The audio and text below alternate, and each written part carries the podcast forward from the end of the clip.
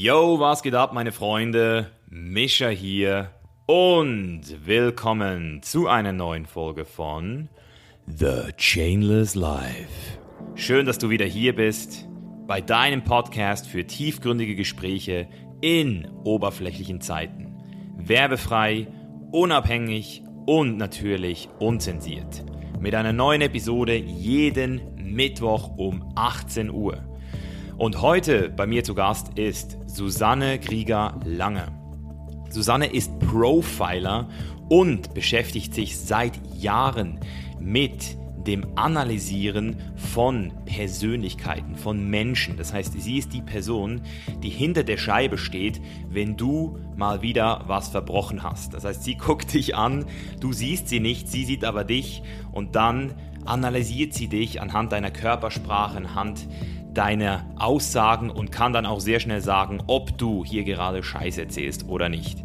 Nein, so dramatisch ist es vielleicht nicht, aber man muss wirklich sagen, Susanne ist auf ihrem Gebiet eine absolute Expertin und das habe ich in diesem Gespräch wirklich auch für mich rausgefunden. Wir reden in diesem Gespräch über sehr spannende Themen wie zum Beispiel das Thema Psychologie im Allgemeinen und warum es auch in der Kritik steht, warum sehr viel auf Meinungsmache und auch auf Persönlichkeitstests beruht, die eigentlich gar nicht wirklich wissenschaftlich fundiert sind. Wir reden auch so ein bisschen über das Thema Persönlichkeitstests im Allgemeinen. Was bringen sie überhaupt? Wir gehen in Themen rein wie zum Beispiel Seele und reden auch so ein bisschen über den Zerfall des Rechtsstaats, den wir von heute haben. Also sehr kontroverse Folge kann man sagen. Und was wir auch auf dem Zettel haben, ist ihr härtester öffentlicher Fall bisher, die Mafia Deutsches Jugendamt. Also super geile Episode. Wir sind sehr tief reingegangen. Ich äh, habe versucht, wirklich in der Zeit so viel wie möglich von ihr zu lernen. Und ich denke, dass das Gespräch auch für dich super interessant sein wird. Das heißt, pass gut auf. Und wenn du am Ende der Folge das Gefühl hast, boah, das ist sehr viel Inhalt gewesen, check auch thechainislife.com ab, denn dort fassen wir alle Learnings nochmal für dich zusammen. So, und jetzt würde ich sagen, viel Spaß mit Susanne Grieger-Lange.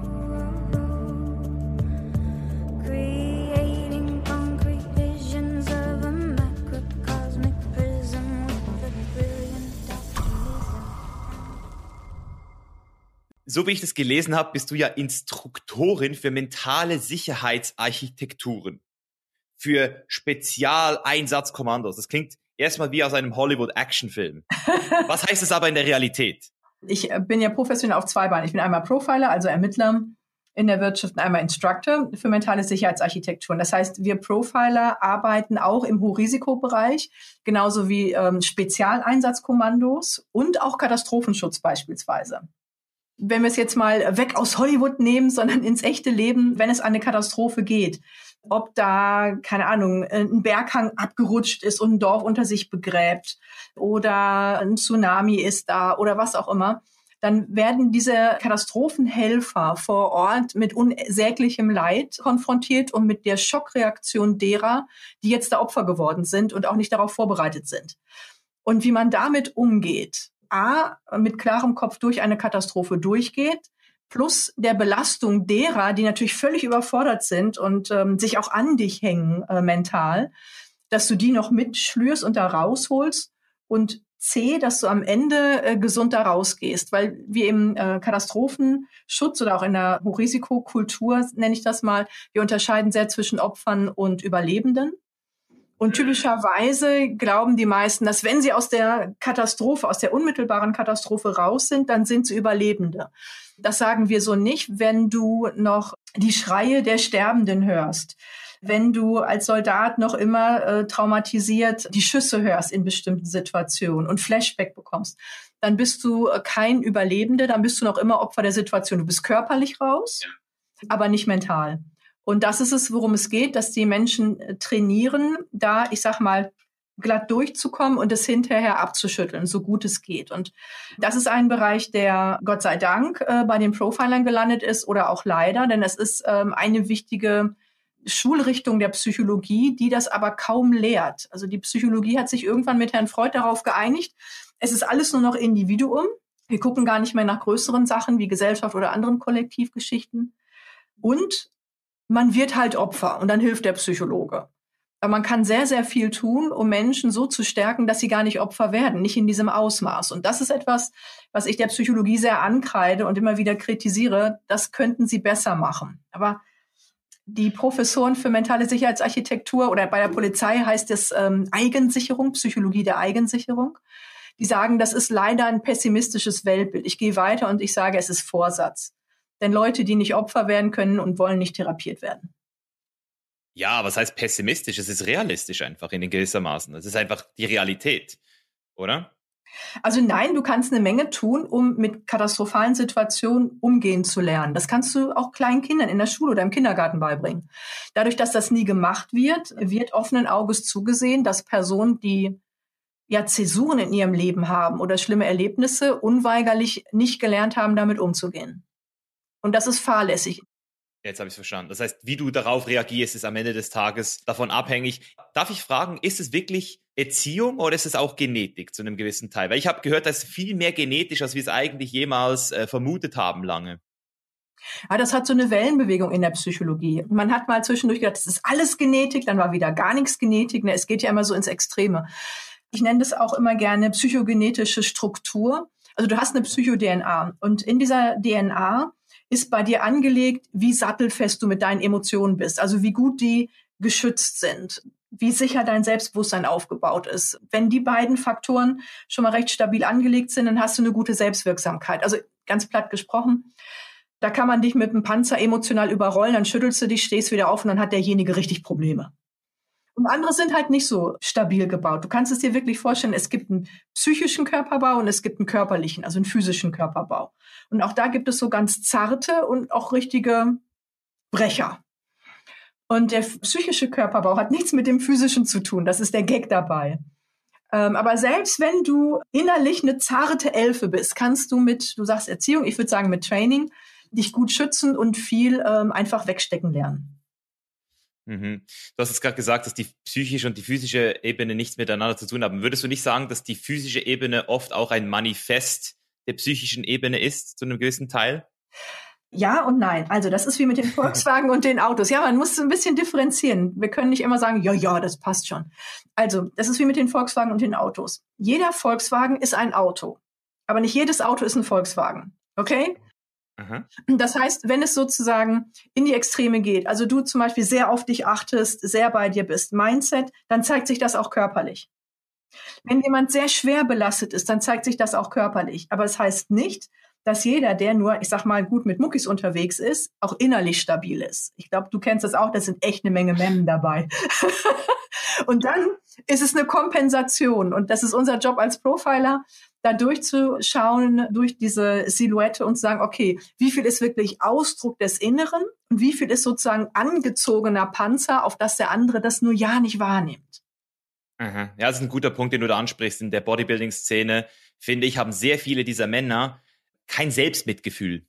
Also sie haben mit sich selbst überhaupt kein Mitgefühl, sie sind sehr hart zu sich ähm, dadurch sehen sie dann auch so aus irgendwann. Aber dadurch fehlt ihnen auch so ein bisschen diese Empathie gegenüber allen anderen. Also es ist sehr schwer, solche Leute dann auch weich zu kriegen manchmal. Und am Ende des Tages findet man eben heraus, dass es alles nur auf einer Kompensationsblase aufgebaut wurde und dass eigentlich im inneren Kern immer eine sehr verletzte Persönlichkeit steckt. Das habe ich auch schon sehr oft so rausgefunden. So wie ich das verstehe, redest du sehr viel über so analysierende Sachen. Also du bist eine sehr analytische Person. Hast du schon mal diese 16 Persönlichkeiten, also von dem schon mal gehört, von dem Myers-Briggs? Ja. Was hast du dort für ein, für ein Ergebnis bei dir erzielt? Den habe ich äh, gar nicht mehr so präsent in Erinnerung. Also wir testen ja auch immer alle Tests durch, um äh, rückzumelden, ob die äh, jetzt für dies oder jenes taugen. Das ist nicht das, womit wir arbeiten. Also ich liebe Tests, ich mache jeden Test, auch welcher Handtaschentyp ich bin und was auch immer. Aber ich mache das genauso, wie man das vielleicht nicht machen soll. Ich gucke am Ende, was äh, wird erstmal angeboten, dann kreuze ich mich dann dahin, was ich gerade heute passend finde. Also man könnte mir dann vorwerfen, dass ich vielleicht nicht 100 Prozent äh, neutral antworte. Aber ich könnte es dir gar nicht sagen nach Meyer-Briggs. Okay, also ich habe auch mich mit Persönlichkeitstests jetzt nochmal sehr tief beschäftigt, weil ich eben gesehen habe, dass es eigentlich sehr wenig evidenzbasiert ist. Also der einzige, der wirklich in der Psychologie so ein bisschen anerkannt ist, ist ja dieser Big Five, so diese Big Five Personality Traits. Hm, sagen wir mal, es ist eine Modeerscheinung. Darf ich ausholen oder? Ja, gerne. so ein Aufreger in meiner Welt. Also die Psychologie, die ja monopolistisch gerne, also als Fachrichtung, nicht der einzelne Psychologe, sondern die Lobbyverbände für die Psychologie, die sind sehr erfolgreich darin, mit Unterkategorien von sich, also Propaganda, psychologischer Kriegsführung, ihre lobbyistische, ich sage mal, Interessen durchzubringen.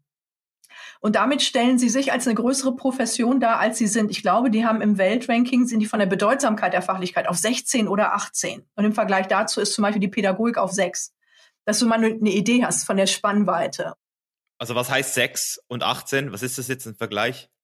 Das bedeutet, wie weit gefächert ist diese Fachrichtung? Welche Bedeutsamkeit hat sie wirklich auch für Forschung? Und wie viele Unterkategorien gibt es, die wirklich echt beforscht werden. Also das, was wir kennen als Psychologie zum großen Teil, kommt ja von Herrn Freud. Und ähm, wenn du mit der, ich sage mal, ältesten wissenschaftlichen Fachrichtung der Philosophie rangehst, dann musst du sagen, Psychologie ist nichts anderes als eine literarische Fiktion plus Interpretation. Ja. Das ist nicht völlig verkehrt alles, aber auch das, was sie versuchen naturwissenschaftlich, also letztendlich über äh, Tests und Statistiken herauszuarbeiten, Davon kannst du 70 Prozent in die Tonne treten, weil ihre Stichprobe, ihre Population aus reinen Psychologiestudenten sich rekrutiert. Und wenn das der Durchschnitt der Bevölkerung ist, äh, dann fresse ich meinen Wesen. Also da passt ganz vieles nicht. Und ähm, wir erleben aktuell sehr, dass äh, gerade die Psychologie massive Meinungsmache betreibt, und zwar in die Richtung, dass alle äh, Verfahren, die sehr schnell gehen, äh, dass die abgewertet werden als angeblich nicht wissenschaftlich.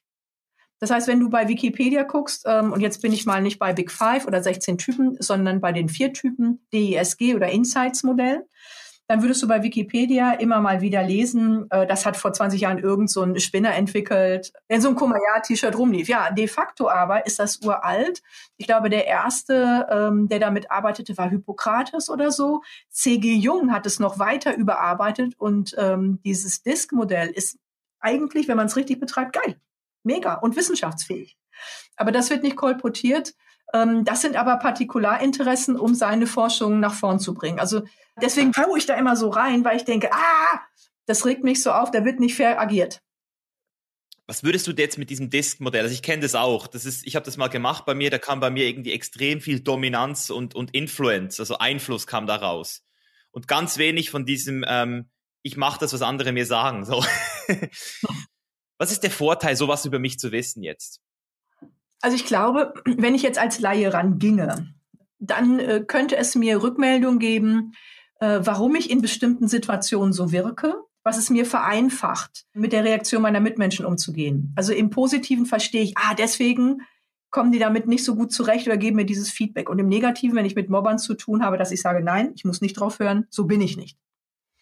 Ähm, dass ich verstehe, wie ich gestrickt bin, denn wenn ich nicht verstehe, wie ich gestrickt bin, versuche ich vielleicht, mich in andere Förmchen zu zwängen, in die ich nie hineinpassen kann. Da mache ich es vielleicht irgendwem recht oder ich bilde mir ein, dann bin ich richtig. Ähm, aber das ist nicht das, wofür ich geschaffen bin. Und ich finde das manchmal ganz schade. Ich habe ja nicht nur Psychologie, sondern auch äh, vor allem Pädagogik studiert. Und da guckt man nicht, was richtig wäre, sondern man guckt, was da ist und sagt, wenn Mutter Natur dir das mitgegeben hat, dann hat das einen Sinn. Kann sein, dass keiner von uns das begreift, aber es hat einen Sinn. Finde diesen Sinn weil wenn du so auf die Welt gekommen bist, so aufgestellt bist, dann bist du für irgendwas gut. Finde das. Und da würde keiner hergehen und sagen, ah, du bist noch nicht so weit oder ja, aber da musst du das und das noch lernen. Das ist so abwertend, ja. Und wenn man da zart gebaut ist als Seele, äh, dann nimmt man das vielleicht persönlich als Unfähigkeit. Dann kriegt man so fixe Ideen von sich und meint, man muss sich an irgendein Ideal anpassen. Und das ist grundverkehrt. Das ist nicht die Idee. Die Idee ist, herauszufinden, was gut funktioniert, also wo mein Herz sich freut, wo die Augen leuchten und wo man sagt, also ähm, das gibt mir mehr Energie, als dass es mir Energie nimmt.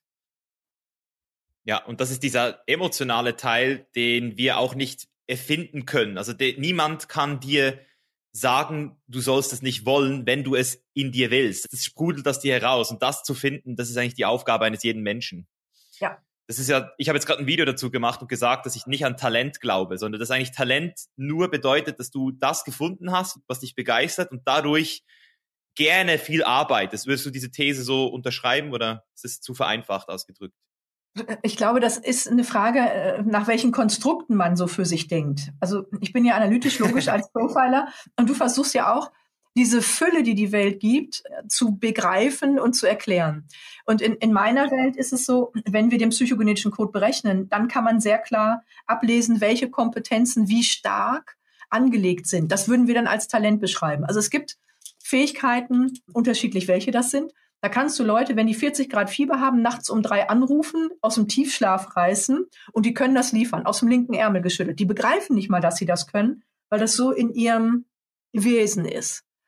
Und wenn ich das zum Beispiel weiß, also die Japaner sind da sehr weit mit dieser Forschung gegangen, die haben das eher pädagogisch für sich raussuchen wollen, nach dem Motto, wenn wir wissen, was unsere kleinen Kinder alles können, dann müssen wir ihnen das doch nur anbieten. Und dann genau wie du, dann wird es von alleine kommen. Und genauso denkt sozusagen der, die das Pädagoge. Wenn wir der Person das Richtige anbieten, wird sich das organisch fügen. Das, letztendlich bei einer Pflanze oder im Tierreich ist es dasselbe. Wenn du die richtigen Nährstoffe gibst, zack, funktioniert das Ganze. Geil. Du hast vorhin das Wort Seele angesprochen. Das hätte ich jetzt von dir gar nicht erwartet. Äh, als, als rationale äh, Wissenschaft, wie beordnest du das Wort ein? Was heißt es für dich? ich mache mal einen größeren Umweg bis dahin. Ich klopfe mal ein bisschen mehr ab, ähm, um es nicht so isoliert zu machen. Also ich bin Profiler und ähm, gehe ja jeden Tag raus, um sozusagen dem Bösen auf die Spur zu kommen. Also mein Job ist es aufzuklären, Fälle aufzuklären, um Menschen auch zu befreien, weil für Opfer Gerechtigkeit wichtig ist, um Heilung zu haben. Ich bin aber nicht als Profiler ursprünglich angetreten, sondern ich bin ja mal psychotherapeutisch ausgebildet worden. Ich bin auch Transaktionsanalytikerin und habe tatsächlich klinisch gearbeitet. Äh, bevor ich in die Wirtschaft rekrutiert wurde. Wenn du als Profiler jeden Tag im Angesicht des Bösen nicht daran glaubst, dass es auch eine Karma-Polizei gibt, ich glaube, dann hast du verloren auf Dauer. Also du siehst dich dann ja, so ein bisschen ja. als Bodenpersonal, jetzt ohne da irgendwie narzisstisch abzudriften, sondern zu sagen, so, das ist ein Job, den wir wegarbeiten, aber bestimmte Sachen, wo du nicht dran kannst und du weißt genau, äh, was da passiert, du kannst es nur nicht beweisen ähm, oder es ist nicht justiziabel, dann musst du auch für dich sagen, okay, das gibt die Karma-Polizei. Und ähm, was ich sehe auch bei diesen Tätern, die verfallen richtig. Also äh, vielleicht hast du mal so Fotos gesehen, wie der Verfall von Menschen ist, wenn die verschiedene Drogen nehmen. Und dann sieht jemand, der 20 Jahre Drogen nimmt, natürlich nicht ganz so arg aus wie jemand, der 20 Tage Crystal Meth nimmt. Und je nachdem, äh, welches Böse du anrichtest, so richtet das auch was in deiner Seele an. Also auch meine Kollegen sagen, man kann es sehen. Wir behaupten, wir können es sehen weil du weißt, worauf du gucken musst. Genauso wie du bei einem Körper darauf guckst, ne, was ist da, was läuft da schief. Das ist sozusagen die Sprache, die du ausliest. Und das ist auch bei uns so. Und von daher muss es eine Seele geben. Anders kann das gar nicht sein. Oder auch Eltern ähm, sehen das, wenn so ihr Kleines schlüpft. Auch wenn es deine zusammengeworfene Genetik ist. Da ist ein eigenes Wesen, das hat einen eigenen Charakter, da kannst du machen, was du willst. Also das schlüpft schon so. Also muss es eine Seele geben. Ja, ich finde das Wort Seele, also ich verstehe, was du meinst, aber das Ding ist ja, am Ende des Tages sind ja Leute, die Schlechtes machen in deinen Augen. Das muss ja dann für sie auch schlecht sein. Also es gibt ja, wenn wir jetzt nochmal auf die Big Five zurückkommen, ich versuche es jetzt mal wieder vereinfacht zu machen. Eine Person, die sehr gewissenhaft ist, versus eine Person, die einfach nicht gewissenhaft ist, von Natur aus. Ja. Ist ja so 50-50, habe ich mal gesehen. Würdest du denn nicht sagen, dass eine Person, die gar nicht gewissenhaft ist, einfach auch eine viel cleanere Seele haben kann, weil sie gar nicht bewusst ist darüber, wie viel Scheiße sie anrichtet in dieser Welt. So, weißt du, so. Zum Beispiel, ich arbeite mit sehr vielen Kunden, die sehr gewissenhaft sind und ich merke, dass die dann tendenziell auch eher gestresst sind als die, die ein bisschen weniger gewissenhaft sind. Deswegen, wo würdest du das denn einordnen? Also wer bewertet jetzt, was richtig oder falsch ist? Die Person selbst, niemand anderes. Darum ist es ja auch so, dass Psychopathen oder auch professionelle Lügner so überzeugend sind, weil sie für sich nicht lügen. Die Seele ist das eine. Äh, und dann gibt es sozusagen diesen Wertmaßstab, den man hat. Und wenn du jetzt beispielsweise als Psychopath diesen Wertmaßstab nicht hast oder dich nicht dran gebunden fühlst, dann hast du auch seelisch wenig Konflikt damit. Die leiden nicht. Mhm. Krass, krass. Die erkennt man an anderen Dingen. Aber äh, der Großteil der Täter leidet daran, weil bei den meisten ist es so, was wir machen, also in der Wirtschaft geht es ja um Wirtschaftskriminalität. Da hat jemand von sich Status und Erfolgsfantasien, die äh, in der Realität nicht umgesetzt werden. Also ich sag's mal so, massive Selbstüberschätzung.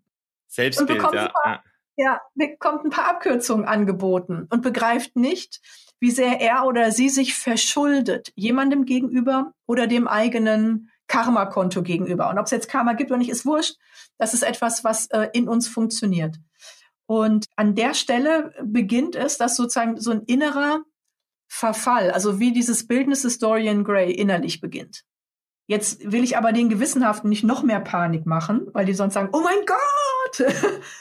die muss man ja eher umerziehen, dass man sagt, komm, ja, fünfe gerade sein lassen, du musst jetzt nicht unlauter werden, aber du darfst auch gerne mal, ich sag mal, auch mal vielleicht ein bisschen kratziger antworten oder so, um dich abzugrenzen. Also ich, ich hätte jetzt von mir eingeschätzt, dass ich auch nicht der gewissenhafteste bin, weil ich habe auch gewisse Sachen, wo ich gar kein Problem damit habe. Zum Beispiel, wenn ich jetzt eben zu schnell fahre, mal kurz. Oder es gibt ganz viele Sachen. Oder wenn ich jetzt zum Beispiel fünf Minuten zu spät bin, dann fühle ich mich jetzt da nicht so richtig schlecht darüber wie andere. Aber was ich zum Beispiel gelesen habe, ist das Buch Hexaco. Und da wurde der Big Five nochmal mit einem Humility Score, also einem Honesty Humility Score versehen. Und das wiederum hat mich schockiert. Also, dass es dann auch nochmal diese Unterscheidung gibt zwischen Leuten, die eben, wie du gesagt hast, ehrlicher sind und anderen, die einfach total psychopathisch sogar im schlimmsten Fall werden können. Da stand dann auch so eine Liste. Kriminalität geht hoch, ähm, ungeschützter Geschlechtsverkehr geht hoch und solche Sachen. Also das sind dann schon ganz interessante Züge. Und da frage ich mich eben auch immer wieder, kann man diese Person verurteilen? Oder ist die nicht einfach auch aus genetischer Sicht einfach so programmiert worden? Oder kann diese Person sich selbst heilen? Also was macht man mit solchen Personen? Ich finde es manchmal so krass, dass man die dann einfach so mit einem Stempel, okay, der ist kriminell oder so, oder der ist schlecht. Das war ja nicht ihre Entscheidung, so zu werden. Weißt du, was ich meine? Naja, also jemand ist nicht schlecht, sondern tut Schlechtes. Und dafür muss er oder sie gerade stehen. Und das ist etwas, was man dann mit einer Verurteilung oder einer Wiedergutmachung einfordern könnte. Du kannst aber nie hergehen und sagen, das ist eine schlechte Person. Das gibt es nicht. Also man schlüpft nicht schlecht. Man schlüpft vielleicht mit Anlagen, wie jetzt Psychopathen, wo man sagt, oh, oh, oh, die sind tendenziell antisozial. Und gerade da muss die Gesellschaft sehr klare Leitlinien äh, aufbauen und konsequent einhalten, damit dieses freie Radikal nicht zu einem Radikaltäter wird und damit viele, die sich an die Leitplanken halten, brutal ausnutzt.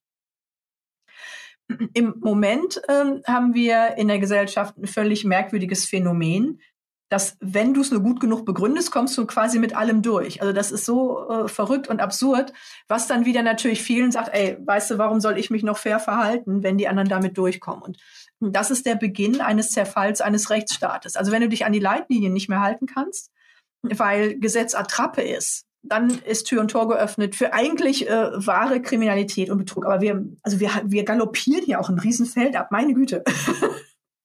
Hast du da ein aktuelles Beispiel zu dem, was du jetzt gerade gesagt hast, was, was du gerade so siehst? Ja, klar. Sportler, ähm, Herr Kretschmer sagte ja, wir haben hier keine Meinungsfreiheit. Da gab es ein Riesenbashing für ihn dafür.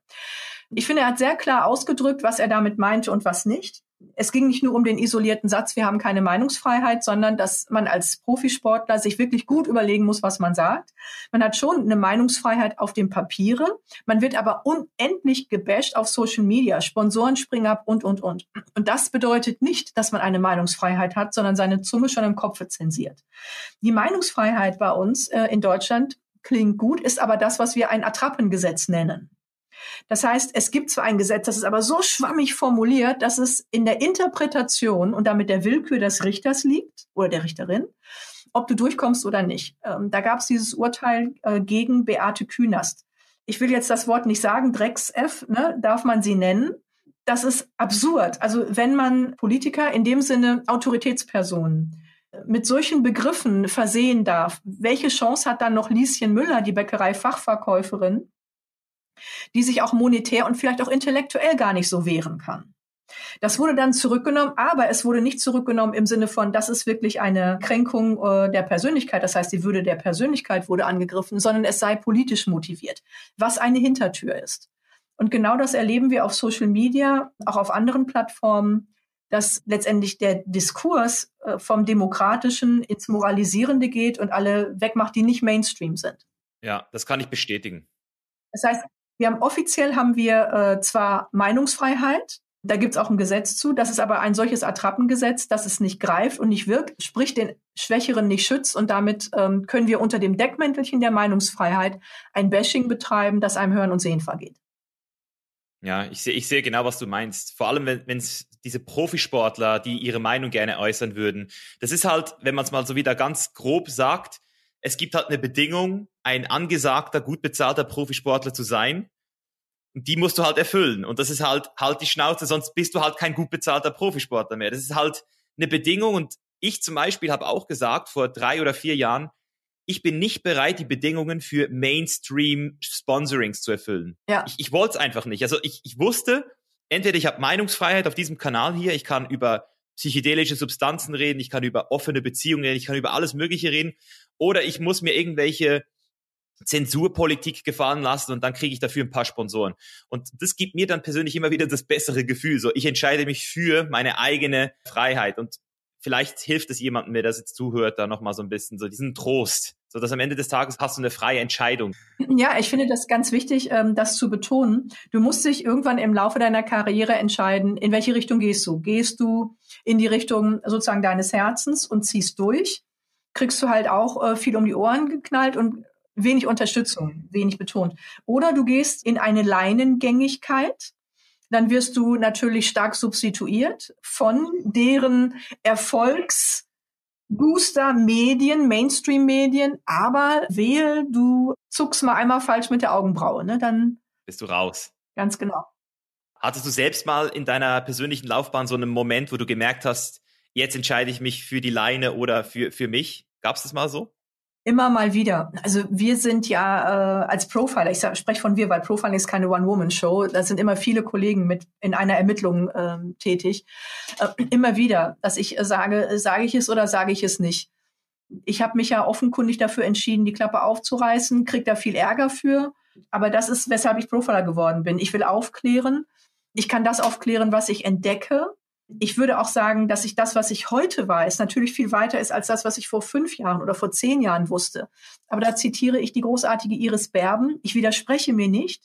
Ich habe neue Erfahrungen gemacht. Ja, schön, schön.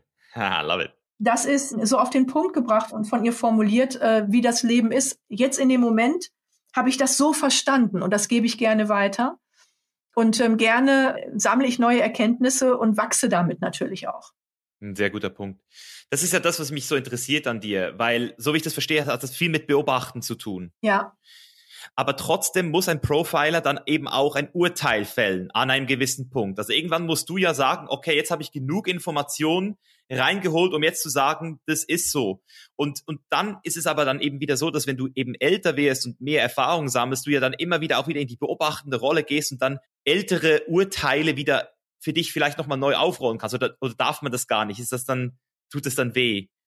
Also ich würde es nicht Urteil nennen, sondern Erkenntnis. Also ähnlich wie bei einer Diagnose. Also ein Arzt sagt, spricht auch nicht ein Urteil über dich, dass du einen Blinddarm hast, sondern es ist die Diagnose, das ist ein Blinddarm. Im schlimmsten Fall, wenn er dann ausschneidet, sagt er, nee, Fehlalarm, kein Blinddarm, sondern keine Ahnung, was da so rumliegt. Ich bin jetzt kein Arzt. Und das tut natürlich weh, wenn du äh, feststellst, oh, da habe ich falsch gelegen. Darum arbeitest du auch immer äh, konkurrierend mit deinen Kollegen. Konkurrierend in dem Sinne, dass immer einer den Job hat, der Advocatus Diaboli zu sein. Also das ist sozusagen das Gesetz der 13. Also wenn zwölf einer Meinung sind, hat der 13. die Aufgabe, die gegenteilige Meinung äh, zu denken und darauf zu pochen, damit man nicht in so einer Filterblase sich selbst beweihräuchert und beklatscht und dann zu abstrusen Ergebnissen kommt. Was ich feststelle mit den Jahren und Jahrzehnten Erfahrung äh, in der Analyse von Taten ist, dass eher erschreckend ist, wie sehr wir Dinge, die wir als Einzeltaten begriffen haben, weil wir nur an der Oberfläche waren, und wir mit anderen Ermittlungen immer tiefer in den Kaninchenbau tauchen konnten, dass wir feststellen, wie das ganz unten unter der Erde untereinander verwurzelt und verzweigt ist in vielen Dingen. Und das ist schon ähm, shocking und ich glaube, das ist auch für viele Menschen überfordernd, wenn sie das erste Mal von etwas hören. Aber ähm, gut, da muss man halt langfristiger aufklären. Wichtig ist die Aufklärung an dem Punkt, auf jeden Fall ja, es sind die Strukturen, in die wir halt auch reingeboren werden, die dann halt schon wirken und ja. die definieren auch sehr viel über unser Verhalten. Ich merke das selbst immer wieder. Ich reise ja sehr viel. Ich bin schon in über 40 Ländern gewesen und es gibt Länder, also ich fühle mich fast schon wie eine andere Person manchmal. So, ich habe andere Leute, wie sie mich erwidern, die Energie, kann man jetzt auch wieder sagen, du spürst eine Energie, das ist alles nur in deinem Kopf, aber ich, ich könnte schwören, jeder Ort hat so seinen eigenen Vibe. Deswegen, ich, ich, ich verstehe dich da sehr gut. Vielleicht, um das Thema Profiling noch mal ein bisschen zu erläutern. Wir haben jetzt schon, wie du gesagt hast, schon sehr viele äh, Loops geöffnet.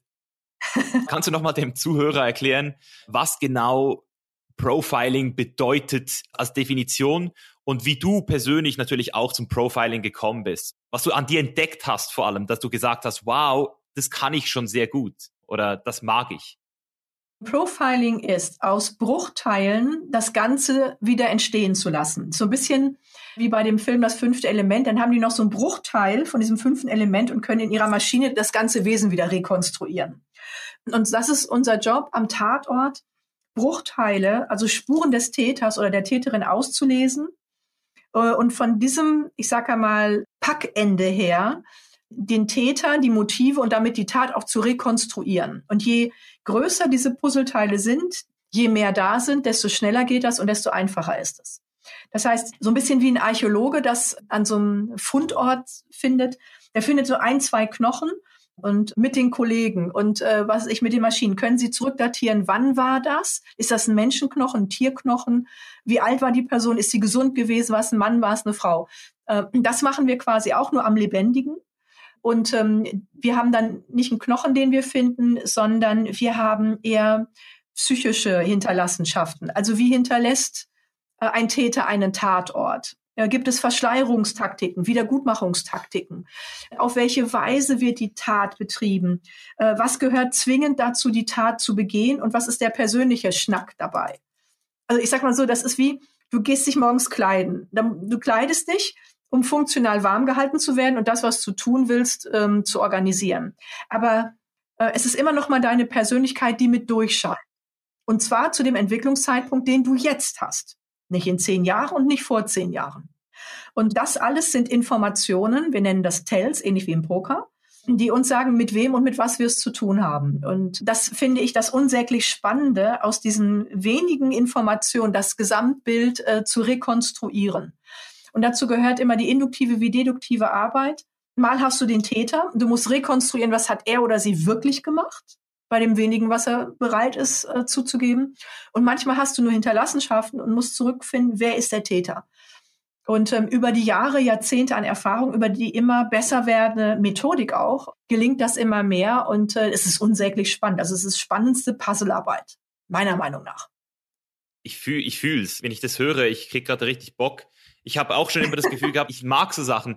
Ich weiß nicht, ob du über irgendwas sprechen darfst, ob es da irgendeinen Fall gibt, der vielleicht öffentlich war. Kannst du mir das, was du jetzt gerade gesagt hast, dieses Zusammensuchen, wie könnte das aussehen an einem Beispiel, das du schon erlebt hast? Also was wurde da genau gemacht? Mit wie vielen Leuten hast du da geredet oder wie hast du den Täter befragt oder dass ich mir das bildlich vorstellen kann.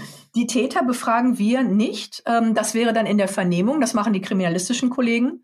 Ähm, wir arbeiten völlig stickum, sage ich mal, ohne dass der Täter das mitbekommt. Erst wenn wir fertig sind, würden wir auf den Täter zugehen. Es gibt zwei Arten Profiler, um das noch mitzugeben. Also es gibt die kriminalistischen Kollegen, die verbeamteten Kollegen. Und jetzt so ganz frech gesprochen, der kriminalistische Kollege darf so gut sein, wie sein Vorgesetzter korrupt ist. Oder einen Maulkorb hat. Geil. Ja, also es gibt tatsächlich bei einigen Sachen, zum Beispiel bei der organisierten Kriminalität, gibt es einen Maulkorb von oben, dass man sagt, das haben wir hier nicht in Deutschland, das wollen wir auch nicht aufgedeckt kriegen. So, dann stehst du da und sagst dir, gut, was haben wir denn heute noch so auf dem Schreibtisch? Und ähm, wir Profiler in der Wirtschaft, wir sind Sachverständige für Betrug. Wir dürfen A schon bei dringendem Verdacht engagiert werden und wer will dir den absprechen, wenn du schlecht geträumt hast? Und B, sind wir ohne jeden Vorgesetzten völlig unabhängig. Das ist auch die Voraussetzung, die Unabhängigkeit. Dann können wir mit allen Mitteln arbeiten, die uns zur Verfügung stehen. Das heißt, wir müssen nicht auf den Vorgesetzten achten, auf irgendwelche Dienstanweisungen, auf irgendwelche Verfahren. Wir dürfen arbeiten, auch aus allen Ländern dieser Welt hinaus. Und manchmal kriegen dann immer Datenschutzleute so Panik. Ah, bestimmt dürfen die viele Dinge nicht. Ja, doch, dürfen wir. Sorry. Ich glaube, dass äh, die Leute eher irritiert sind darüber, wie wenig wir brauchen, um zu arbeiten. So, jetzt zu dem Fall, über den ich auch schon seit zwei Jahren spreche, für den ich viel Bashing bekommen habe. Wir hatten einen Anruf bekommen von einem jungen Ingenieur, ähm, der sagte, ich glaube, ich bin das Opfer von Wucher, machen Sie was. Wucher, Wirtschaftsdelikt. Haben wir gesagt, ja klar, machen wir, her damit. Kannst du es kurz erklären, Wucher? Wucher, Wucher ist ein Straftatsdelikt, also maximal böse in dieser Welt. Und das bedeutet, dass man eine Schwächeposition ausnutzt, um sich maximal zu bereichern. Also jetzt so im Kleinen frech gesprochen, du, du wohnst vielleicht im Ghetto von Berlin theoretisch, hast deinen Schlüssel verbaselt. Äh, es ist eine ganz dumme Idee, nachts um drei, wo du jetzt nach Hause kommst, länger vor deiner Haustür zu stehen, weil es, ne, wirst du weggemacht. Äh, rufst einen Schlüsseldienst an. Dann fragen die, wo sind sie denn? Und dann sagen sie, ist kein Problem, wir kommen, kostet 5000 Euro. Und dann kannst du überlegen, ob du umgebracht wirst von marodierenden Banden auf den Straßen, da wo du wohnst, oder ob du 5000 Euro bezahlst. Und das äh, wäre Wucher, das ist so quasi ein erpresserischer Akt. So, das ist typischer Wirtschaftsdelikt, kein Ding, ist normal eine schnelle Kiste, haben wir gedacht. Jetzt kam es aber. Und das ist etwas, worüber ich äh, massiv aufkläre, obwohl es eigentlich nicht in meinen Bereich, nicht in die Wirtschaft gehört. Was mich völlig schockierte, der Mann, Vater von zwei Zwillingsmädchen, da waren die vier gerade, hat Stress mit seinen Nachbarn. Die waren schon darüber hinaus, sich am Gartenzaun anzuschreien. Und dann bekam er eine anonyme Anzeige beim Jugendamt, er würde seine Mädels misshandeln. Wow. Jetzt ist das aber ein selbstbewusster Ingenieur gewesen hat sich gesagt, Moment mal. Das Interessante ist, sobald beim Jugendamt eine Anzeige ankommt, und das Interessante nochmal on top ist, beim Jugendamt kannst du anonym anzeigen. Das darf man sonst in einem Rechtsstaat gar nicht. Weil du könntest ja auch dieses Anzeigen missbrauchen, um jemanden zu schädigen. Beim Jugendamt darfst du es. So, was passiert? Es passiert das, was passieren soll. Diese Maschinerie kommt in Gang und versucht, die Schwächsten unserer Gesellschaft, die Kinder zu schützen. In Form von zwei sehr jungen, sehr jungen Jugendamtsmitarbeiterinnen. Beide gerade mal Mitte 20 klingeln die morgens bei denen. Palim, palim, guten Tag. Gegen sie liegt schwerster Vorwurf vor. Wir müssen uns unterhalten. Unterhalten. Und jetzt kommt wieder äh, die Nummer ähm, mit der verklausulierten ähm, Formulierung. Äh, diese Unterhaltung war ein Interview. In der Kriminalistik nennen wir das Vernehmung. Und diese beiden Jugendamtsmitarbeiterinnen dürfen entscheiden, ob die Kinder aus der Familie genommen werden oder nicht. Also aus der Familie entzogen werden, in Obhut genommen werden in ein Kinderheim. Jetzt waren die noch ganz in Ordnung. Äh, die beiden Damen haben gesagt, ja, alles, was wir hier sehen und hören und erleben, passt überhaupt nicht zu dem Vorwurf. Wir wollen aber nichts falsch machen. Also beauftragen wir einen Sachverständigen, einen psychologischen Gutachter. Zwei Wochen später, Palim Palim, guten Tag, wir müssen uns unterhalten, gegen Sie liegt schwerste Anzeige vor. So, dasselbe Spiel, zwei Stunden Interview, der schreibt sein Gutachten, sind so 60 Seiten. Der Vater vollumfänglich freigesprochen, ist gut gegangen, ne? Würde sagen, oh, alles super. Und jetzt kommt der Gag, dafür sollte der Vater 6000 Euro bezahlen. What? What? Äh, und ich so, Moment, Moment, Moment klären Sie mich von ganz vorne auf. Sie sind anonym angezeigt worden. Das ist ja in einem Rechtsstaat schon nicht richtig. Dann haben Sie ja mal ganz abgesehen von diesem Stress, also ich kann mir vorstellen, er und seine Frau waren echt wuschig, die Kids völlig verstrahlt. Neben dem Stress und der Zeit, die sie das gekostet hat, sind sie vollumfänglich von einem Sachverständigen per Gutachten freigesprochen worden. Ich meine, was soll noch kommen? Und jetzt sollen Sie ein Verfahren, das man Ihnen anonym aufgedrückt hat, und was ja keinen Bestand hat, also gar keine Voraussetzungen hatte, dass es dazu kam zu dem Verfahren. Das sollen Sie jetzt bezahlen? Ja. Hat er sich geweigert? Dann wurden diese 6000 Euro vom Gericht gepfändet bei seinem Arbeitgeber. Das heißt, er wurde auch bei seinem Arbeitgeber kriminalisiert. Das hat mich so aufgeregt, habe ich allen erzählt, auch denen, die es nicht hören wollten, bis ein befreundeter Richter sagt, hör mal, Susanne, du bist sogar an der falschen Ecke dich am Aufregen. Ich sag, wie? 6000 Euro sind falsch? Ja, sagt er, dass diese Gutachten völlig überzogen sind. Das weiß jeder, aber das weiß auch jeder, dass diese Gutachten völlig falsch sind, dass es da eigentlich um was anderes geht. Wie völlig falsch? Die sind total schlecht. Ich sag Quatsch. Sag doch, hast du es dir mal angeguckt? Nö. Also naiv in das Gute, im sachverständigen Glauben, habe ich mir das nicht angeguckt. Wir rufen den Mandanten an, haben gesagt, können wir das Gutachten mal sehen? Haben wir das gekriegt? Ey, glaub es oder glaub es nicht, Micha. 60 Seiten. Davon sind zwei Seiten Inhaltsverzeichnis, und 40 Seiten nichts anderes als das transkribierte Interview, also das, was der Computer macht, ist ein Knopfdruck für die Oh Mann. Dann kommen 18 Seiten, total wurscht. Jetzt halte ich fest, dieser Psychologe konnte einen Persönlichkeitstest nicht von einem Belastungstest unterscheiden. Also für alle nicht-fachlichen, das ist, als würdest du als Laie einen Blumenkohl vom Fahrrad nicht unterscheiden können. Da musst du nicht Koch sein und nicht Fahrradhändler. Das kannst du. So, und schön, der wurde freigesprochen, aber dieses Gutachten war wirklich absoluter Schrott, richtig hingerotzt. Also ich sag mal, sowas kriege ich in zwei Stunden zusammengeknallt. Und dafür 6000 Euro finde ich krass. Dann haben wir uns damit beschäftigt, weil uns das so aufgeregt hat. Denn über dieses Gutachten hätte es auch sein können, dass der Gutachter sagt, nee, das ist alles richtig und wahr, ähm, was da vorgeworfen wird. Und dann werden die Kinder entzogen. Da gibt es jetzt erst nicht ein großes Verfahren, sondern da sagt man, da ist Gefahr in Vollzug und die Kinder werden dir entnommen, die werden dir entführt. Dann haben wir uns damit beschäftigt und haben einen Schock nach dem anderen gehabt. Und wenn ich sage Schock, dann bitte bewerte das so, dass das erfahrene Profiler gemacht haben. Das heißt, es sind Leute, die jeden Tag mit dem Bösen zu tun haben. Äh, ich fasse das mal ganz kurz zusammen. Deutschland ist weltweit mit Abstand das Land mit den meisten in Obhutnahmen jährlich. Im Jahr 2016, das war das Jahr, in dem wir ermittelt haben oder begannen zu ermitteln, ging es um 80.000, genau 84.000 in Obhutnahmen. Nochmal. Im Jahr 2016 wurden 84.000 Kinder in Obhut genommen in Deutschland. Das sind pro Tag, pro Tag 231 Kinder. So schlecht können unsere Familien nicht sein. Und wenn man sich das anguckt, ist, das ist eine einzige Geldmaschinerie, äh, pro Monat, pro Kind bekommt ein Kinderheim im Schnitt 7000 Euro. Rat mal, wer das Geld bezahlt. Die, die äh, Eltern. Ganz genau. Das heißt, dir wird A, dein Kind entnommen, du bezahlst dieses fucking Gutachten, was überteuert ist und für mich den Tatbestand des Wuchers erfüllt. Und du musst dann diese 7000 Euro bezahlen. Ich glaube, dann ist sehr schnell klar, dass du finanziell äh, ruiniert bist und dich nicht mehr wehren kannst. Ich weiß genau, warum das auch richtig abgefuckt ist, weil du hast dann diese Eltern, denen wurde das unterstellt, damit willst du sowieso nicht deine Freunde konfrontieren, weil das ist dir eh schon peinlich und dann zahlst du es einfach still. Komm, so wird doch das gemacht oder so. Und die, die Leute unter Druck gesetzt, dass die gar keinen Bock mehr haben, das irgendjemandem zu sagen. Und dann ist dir das so peinlich, dass du es einfach bezahlst. Das ist richtige Sauerei, ey. Shit. Das ist eine solche Sauerei, dass Den Haag äh, ermittelt ob das nicht Folter den Eltern gegenüber ist. Es gibt mehrere Rügen vom Europäischen Gerichtshof in Straßburg gegen äh, die Deutsche äh, Bundesrepublik. Also gegen sozusagen unsere Obersten. Ich habe nicht gewusst, was für ein Sumpf das ist. Wir ermitteln da jetzt schon länger dran, sind da auch sehr laut mit. Dazu wird es eine Dokumentation auch geben, eine Filmdokumentation. Das ist etwas, was uns wirklich erschüttert hat. Und das, ich sag mal, im Kleinen ist so das Ding, es ist eine riesige Geldmaschinerie und ähm, da sind äh, bestimmte lobbyistische Psychologenverbände extrem wild dabei. Die bekommen übrigens pro Gutachten 40 Prozent Lizenzgebühr. 40 Prozent. Allein das ist schon Wucher. Richtige Vetterngesellschaft. Ganz genau, ganz genau. Also das ist sehr erschreckend und das ist so, wo ich mich am meisten aufrege. Krass. Das heißt, du wurdest da engagiert von diesem einen Ingenieur? Ja. Und hast dann aber den Case selbst irgendwie in die Hand genommen und mit deinen Kollegen dann so was Größeres draus gemacht. Ganz genau. Ähm, wir haben den Fall in die Hand genommen und ähm, seitdem ich damit laut werde, bekommen wir Material zugespielt. Es ist unglaublich. Also äh, wirklich unglaublich. Und ich sage das als Profiler mit 27 Jahren Erfahrung.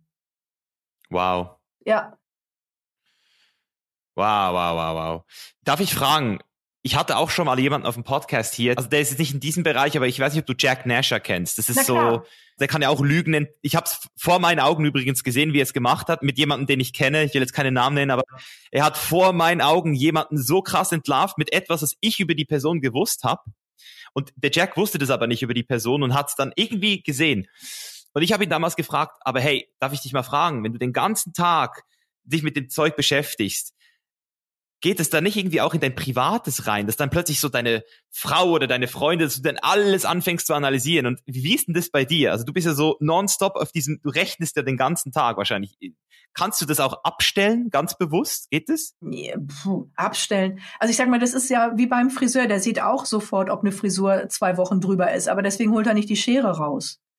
ne? Also das geht mich dann halt nichts an. Oder ich nehme halt eher Abstand, dass ich sage, Mensch, damit muss ich meine Zeit nicht vergeuden. Ähm, natürlich gibt es Fälle, die einen mit begleiten, wo man dann sich länger dran festbeißt. Aber äh, das ist der Job. Ich habe den Job ja gemacht, weil ich chronisch neugierig und fasziniert vom Menschen bin. Mhm.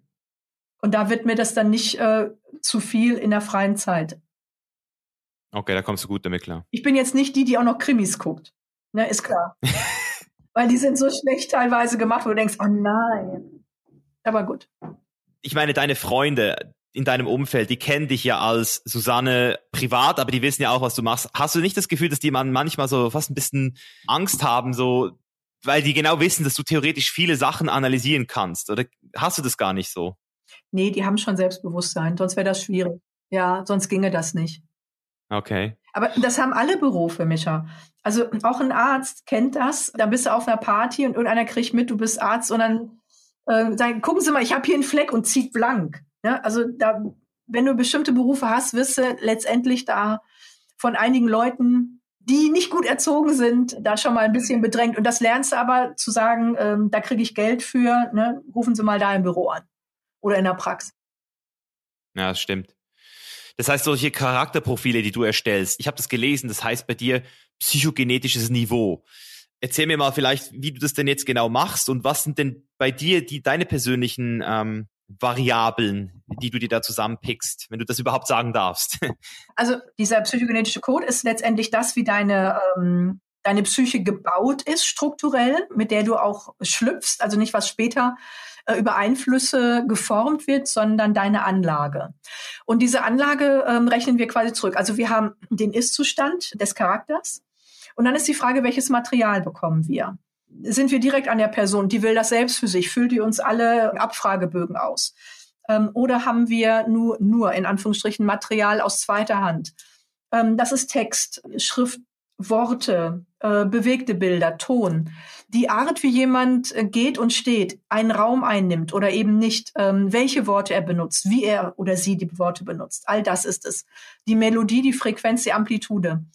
Profiling ist deswegen auch ähm, immer ein Teamerfolg, weil pro Charakter, also pro Zielperson sagen wir, sind ungefähr 15 bis 25 Experten aktiv. Wow. Also das ist nichts, wo du sagst, ich suche jetzt mal eine Sprechstundenhilfe, das können Sie mal eben für mich machen. Das ist etwas, wo man auch in dieser Tiefe gehen muss. Also wenn du jetzt einfach nur wissen willst, ist derjenige nett, ist er redlich, äh, da musst du nicht diesen Aufwand betreiben.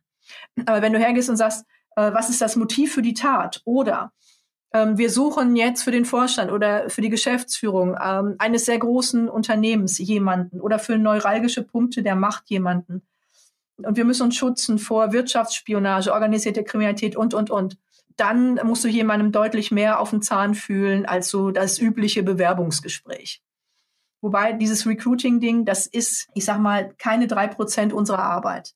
Was wir machen ist, dass wir zum Beispiel solche Täter, wenn es um diese, äh, diesen Entzug geht, dass wir analysieren, welche Tätertypen sind beteiligt. Also wer wird auch einfach als Mitmacher benutzt und begreift das gar nicht? Äh, also ich sag mal, diese sehr jungen Jugendamtsmitarbeiterinnen sind ja auch noch nicht, ich sag mal, mit Mutter- oder Elternverstand unterwegs. Sie haben selbst noch keine Kinder, sind noch jung, wollen noch Karriere, sind typischerweise sehr beeinflussbar. Das sind aber nicht die Drahtzieher. Und interessanterweise bei allen Kritikern in dem Bereich hast du auch bestimmte Persönlichkeiten. Persönlichkeiten, die gerne bestrafen, die Dinge vorwerfen, die sie selbst betreiben, aber gar nicht begreifen äh, oder begreifen wollen, dass sie selbst was falsch machen. Also die da völlig verblendet sind. Und das hat entweder etwas mit der Struktur der Persönlichkeit zu tun oder mit ihrem Werden. Und das auseinanderzufummeln ist ganz wichtig, um letztendlich auch ein Strafmaß äh, mit zu ähm, erstellen. Also wofür ist derjenige wirklich voll verantwortlich? Und wo ist jemand einfach in eine richtig miese Position gekommen und kann auch Reue leben und vielleicht auch eine Wiedergutmachung. Wow, das heißt, du gehst so weit, dass du dann sogar eine Empfehlung aussprechen kannst. Das ist unser Job. Ja, okay, wow, das ist ja heftig deep. Das heißt, wir reden hier von 15 bis 25 Leuten, die eine Person analysieren. Habe ich das nochmal richtig verstanden? Ja, ja, ganz genau. Dann reden wir hier von akkumulierten 200 Stunden für so ein Profil? Ja, kann schon hinkommen. Also kommt drauf an, wie heftig ist das? Also ähm, ist es ein Serientäter oder nicht? Was für ein Material haben? Wie lange brauchen wir, bis wir an das Material kommen? Zum Beispiel bei dieser, ich sag mal, Kindesentzugsmafia. Da haben wir oben, das ist, kannst du dir vorstellen, wie so ein Sumpfteich. Und dann sind so Seerosen da drin. Dann greifst du unter dieses Re Seerosenblatt und ziehst ganz sanft, um die Wurzel aus diesem Sumpf zu kriegen. Und nicht selten haben wir es so, dass dann noch eine andere Blume dranhängt und noch eine und noch eine. Und bei dieser Entzugsmafia, das ist organisiert. Also das ist für mich organisierte Kriminalität. So nehme ich das wahr. Und dann hast du irgendwie gefühlt diesen ganzen Teich an Seerose in der Hand. Und dazu brauchst du dann nicht 25, sondern 250 Ermittler, weil diese Fülle des Materials, diese Fülle des Netzwerkes so gigantisch ist. Mhm. Ich sehe es, ich sehe es. Also wenn du jetzt so jemanden hast und bist auf der Party und sagst, ja, ich bin Profiler, ich kann nicht durchschauen, ja, kannst du besoffen weiterlabern, der hat überhaupt keine Ahnung.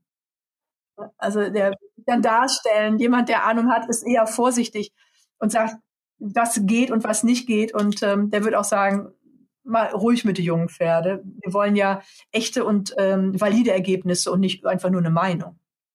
Aber es gibt ja schon so diese Mentalisten, oder ist das auch nur so ein Trick? Also es gibt ja schon so Leute, die können richtig so, David Blaine muss ja kennen, so. Der ist ja eigentlich Magier. genau.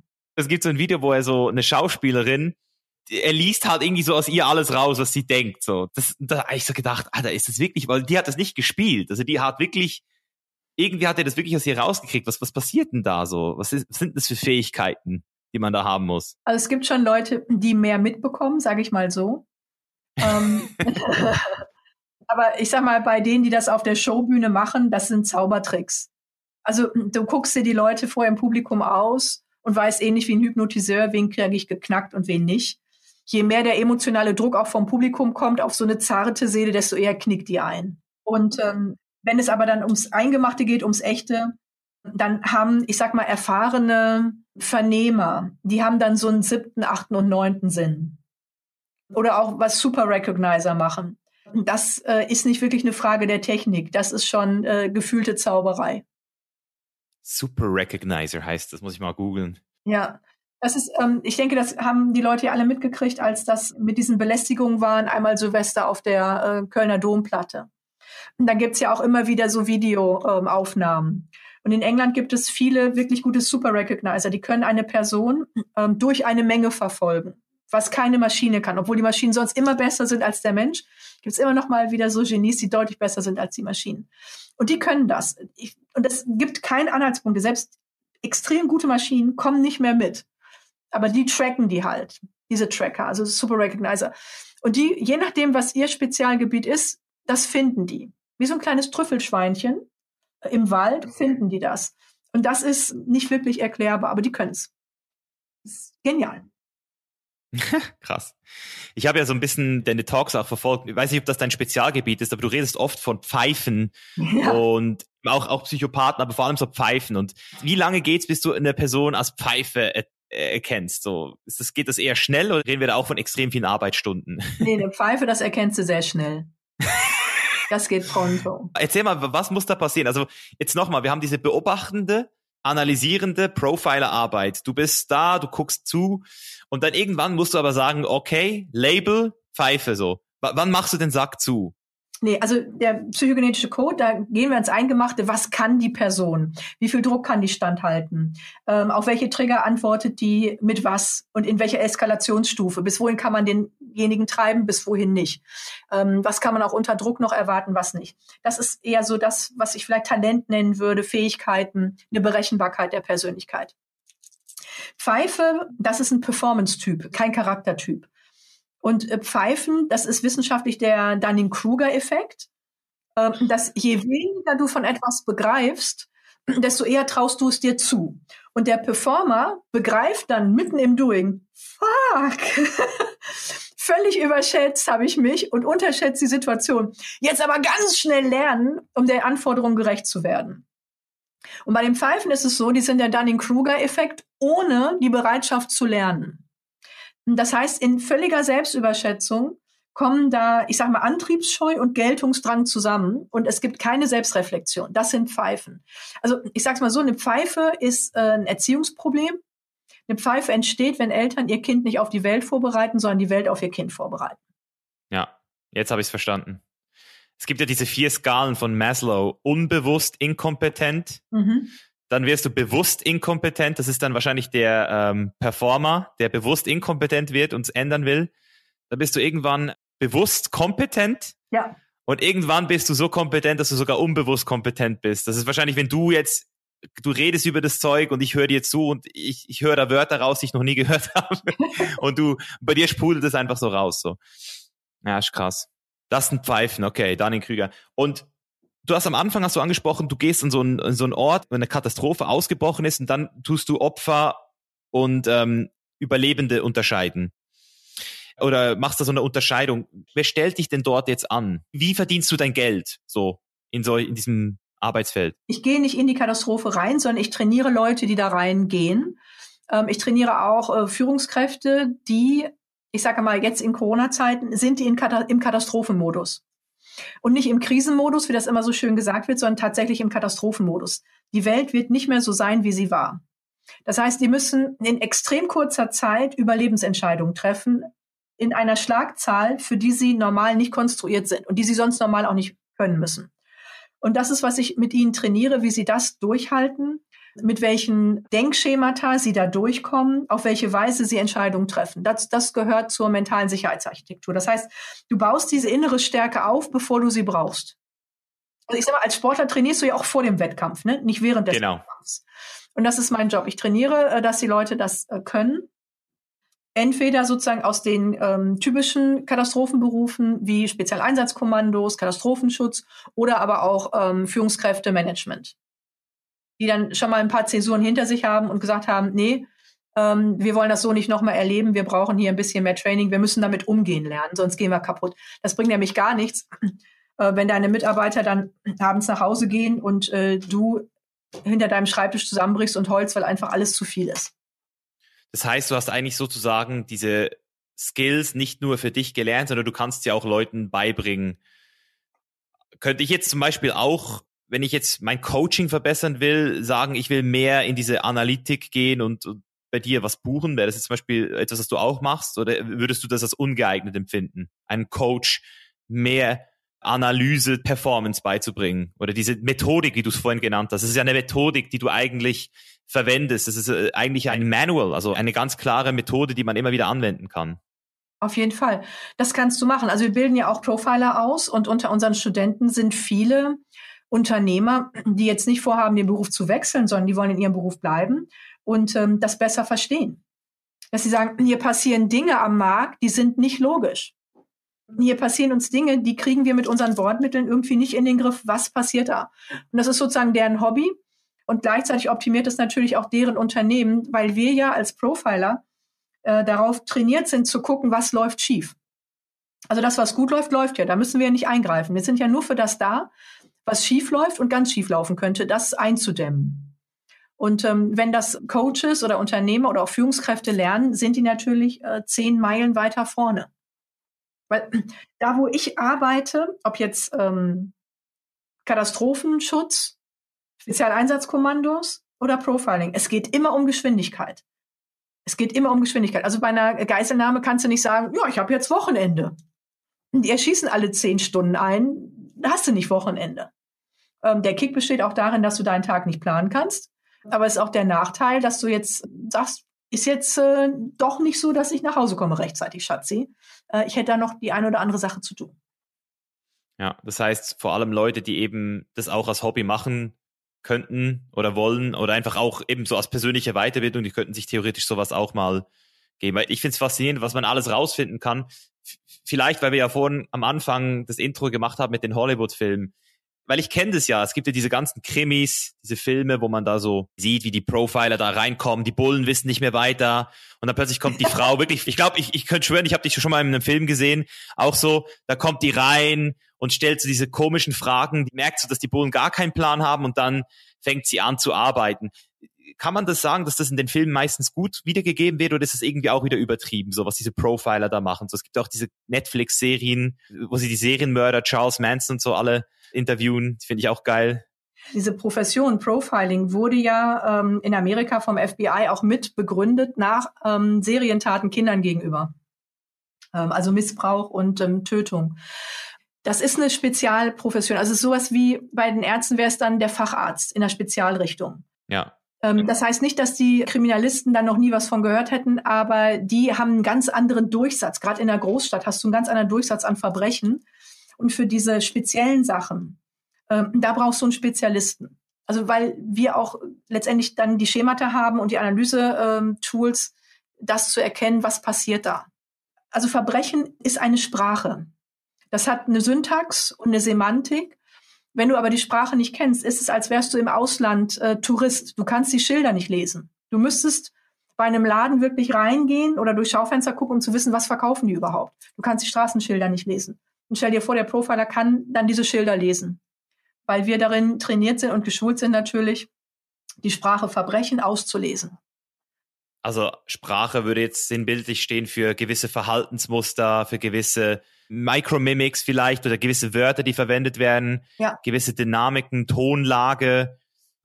Ähm, Hinterlassenschaften, Symptome, die auch in einem Unternehmen stattfinden, weil wir eine Diagnostik betreiben. Jetzt beim Arzt ist es auch so, wenn du jetzt irgendwo einen Pickel hast, kann das ja vieles sein. Deswegen wird viel abgefragt und abgeklopft. Die Frage ist nicht, jetzt den Pickel gerade wegzuheilen, sondern wo kommt der her? Und diese Symptome, ja, also diese äh, Micro-Inequities, das, was nicht so richtig rund läuft, wo auch ein erfahrener Unternehmer sagt, hier passt was nicht, hier stimmt was nicht. Ich weiß nicht, was nicht stimmt, aber es stimmt was nicht. Da wissen wir, wo wir hingucken müssen und ähm, können das genau gezielt analysieren, wo jetzt der Laie eher Topfschlagen machen würde, in der Hoffnung, endlich dann den Punkt zu finden, der der Treffer ist. Mhm. Also so Toxic Leadership Beispiele wie zum Beispiel Volkswagen, der Dieselskandal, Wirecard haben wir jetzt auch gerade gehabt. So, solche Sachen, die hätte man ja eigentlich, wenn euch jemand frühzeitig Wenn man das gewollt hätte, hätte man das abstellen können. Das hast du schon richtig erkannt. Ja. Ah, ich sehe das, ich sehe das. Krass. Wir dürfen ja eins nicht vergessen, diese Ratingagenturen bekommen ihr Geld damit ja von denen, die sie raten. Da fragt man sich ja, wie inzestuös kann ein System sein und trotzdem immer noch als legal gelten? Also ich glaube, das, was unsere Profiling-Studenten als erstes anfedern lassen, ist so der Glaube an die heile Welt. Es ist super spannend, aber oh. die sind manchmal ah. echt total schon sagen, was? Und ich sage, ja, es ist ja da. Es ist auch kein verstecktes Wissen und auch kein Aluhut da unterwegs. Aber bestimmte Logiken. Die Ratingagentur bekommt ihr Geld und ihre Reputation von denen, die sie bewertet. So, wer hat aber das Geld? Natürlich die Banken. Also, bingo. Macht Sinn. Würdest du aber trotzdem sagen, dass der Mehrheit der Menschen gute Menschen sind? Oder würdest du sagen, das stimmt nicht? Doch, auf jeden Fall. Also sonst würde ja der ganze Job gar keinen Sinn machen. Ja, stimmt. ja, stimmt. Ne, Wem willst du es noch sagen? ja, genau. Also nochmal, äh, die große Iris Berben. Ich widerspreche mir nicht. Ich habe neue Erfahrungen gemacht. Wenn ich diese neuen Erfahrungen nicht mache, weil ich in einer Filterblase von Katzenbildern auf Social Media bin oder Corona hier oder Corona da äh, Jüngern, dann mache ich keine wirklich neuen Erfahrungen. Und dann meine ich, entwickelt und erwachsen zu sein, bin es aber nicht. Und dann haben wir Pfeifensyndrom. Ja, sehr schön gesagt. Das unterstreicht ja auch das, was ich jetzt letztens in dem Film Social Dilemma, Dilemma nochmal gesehen habe. Diese Bubbles, die sind einfach so krass geworden. Also ich selbst, ich bin zum Beispiel seit fünf Jahren vegan. Und aus irgendeinem Grund hat sich bei mir so eine Bubble entwickelt. Ich kann mir gar nicht mehr vorstellen, warum Leute nicht vegan sind. So, weil alles, was ich sehe, gibt mir so dieses Gefühl, das ist doch so klar mittlerweile. Aber es ist dann trotzdem für die 98 Prozent der Weltbevölkerung überhaupt nicht klar und so ist es eben auch mit Corona. Die, die Leute, die daran glauben, die werden wahrscheinlich den ganzen Tag damit zugeballert, Death Count, nochmal tausend neue infiziert. Ähm, jetzt müssen wir wieder Lockdown machen. Und die anderen, die können es nicht glauben, weil die eben immer wieder sehen, hey, schau mal in Schweden, ich kriege jeden Tag, schau mal was in Schweden, alles gut in Schweden. Und meine Mutter sagt mir, ey, in Schweden, da ist die Hölle los, da ist 5000 Tote in Schweden. Und ich so, so krass am Ende des Tages wollen wir doch eigentlich alle zu der Wahrheit kommen.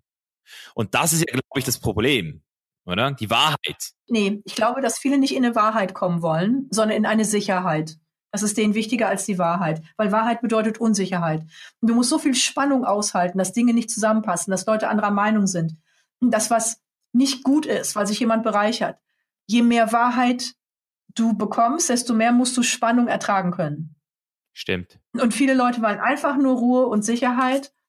Ähm, die haben aber, glaube ich, auch sich selbst noch nicht gefunden. Dann lenken sie sich mit Luxus ab. Filme gucken, Social Media, Netflixen, gut essen gehen. Da kann man jetzt auch wieder nicht mehr.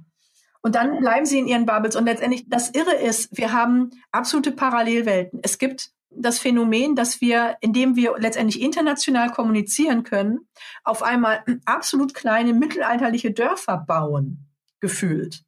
Und damit reißt das in der Gesellschaft völlig ab. Also die in ihren, ich sag mal, Bubbles, in ihren mittelalterlichen Dörfern, die glauben, alles zu wissen und ähm, sind maximal abgehängt.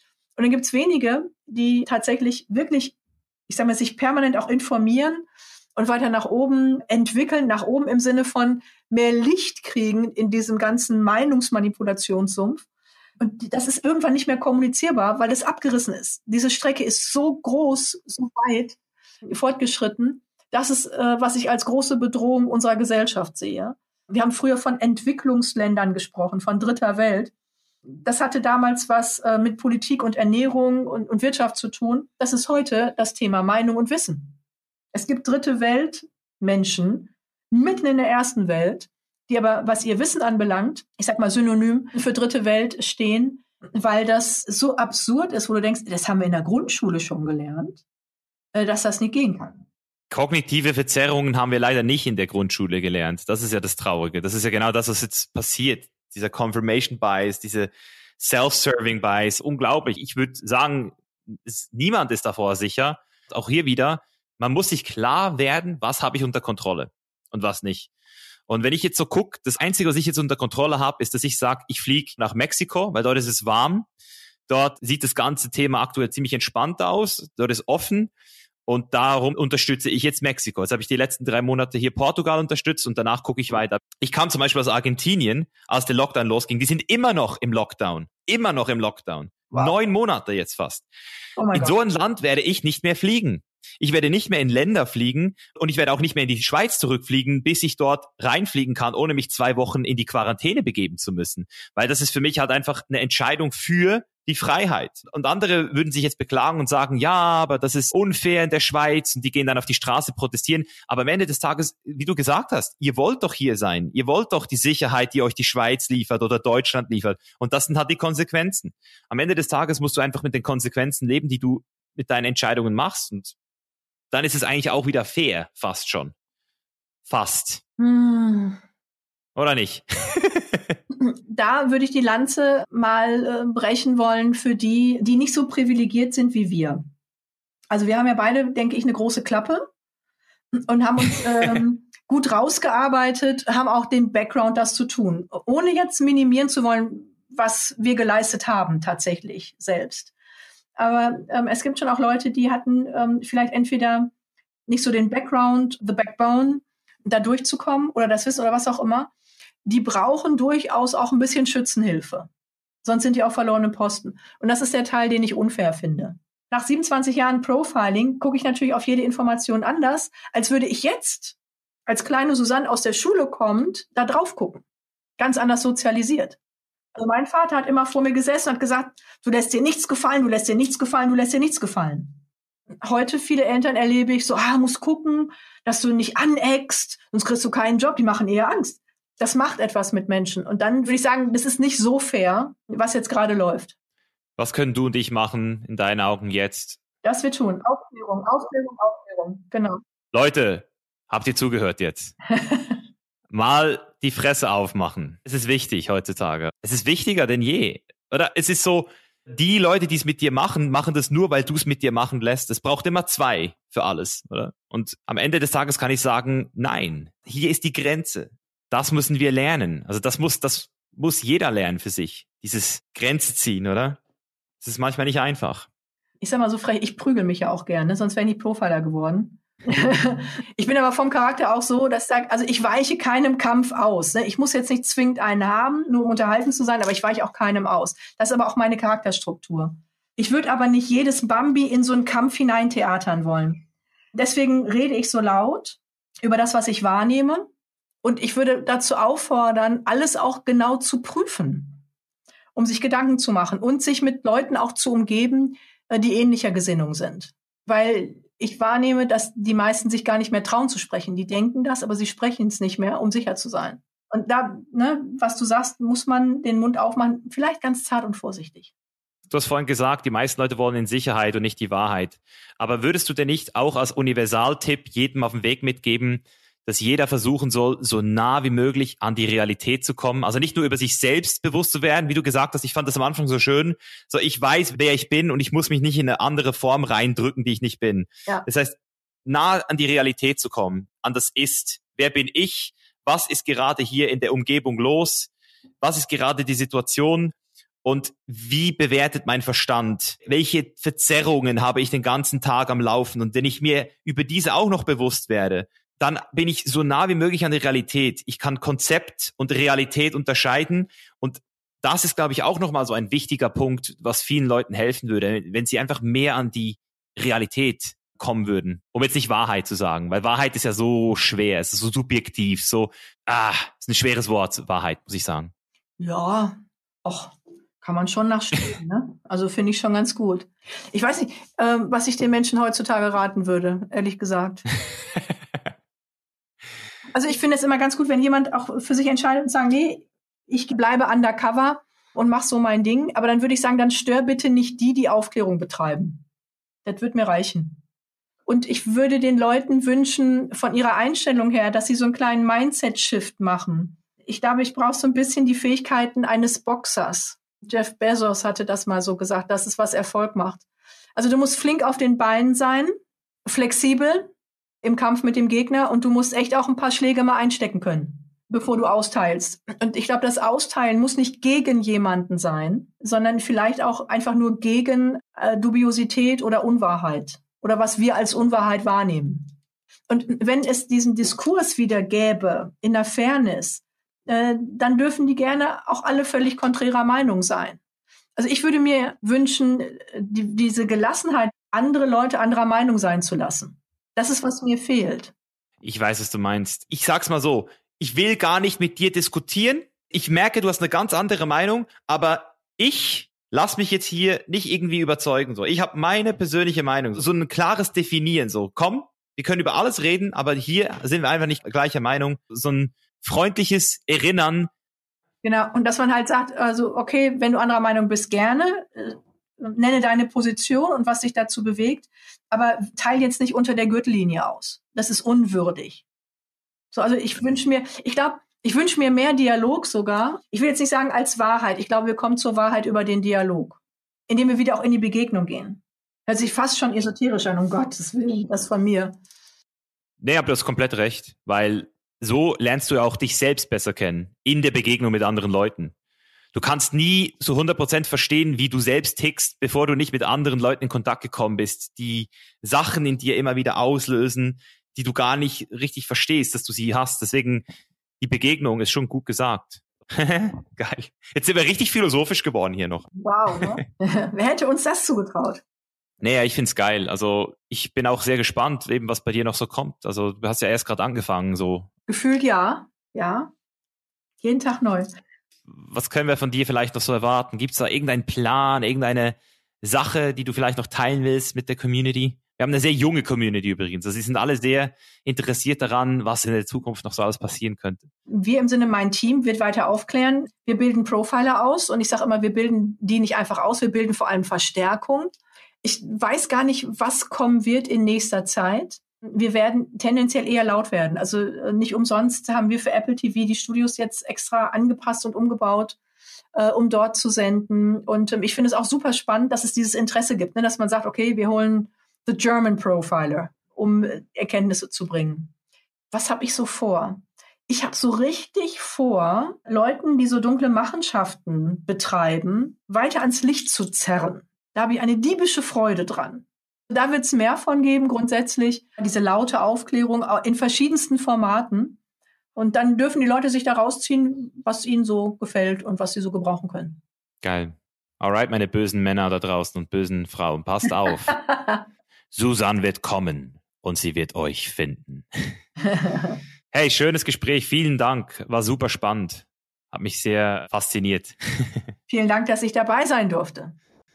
Alright, und da sind wir wieder. Ich hoffe, es hat dir gefallen. Und bevor du jetzt abhaust, ganz wichtig, wenn dir dieser Podcast hier gefällt, dann solltest du nicht nur hier zuhören, sondern auch die Chainless Chronicles abonnieren. Trag dich jetzt auf chainlesslife.com slash newsletter für die wöchentlichen Chronicles ein und checke dort einfach mal ab, was unsere Leser zu diesem Content sagen.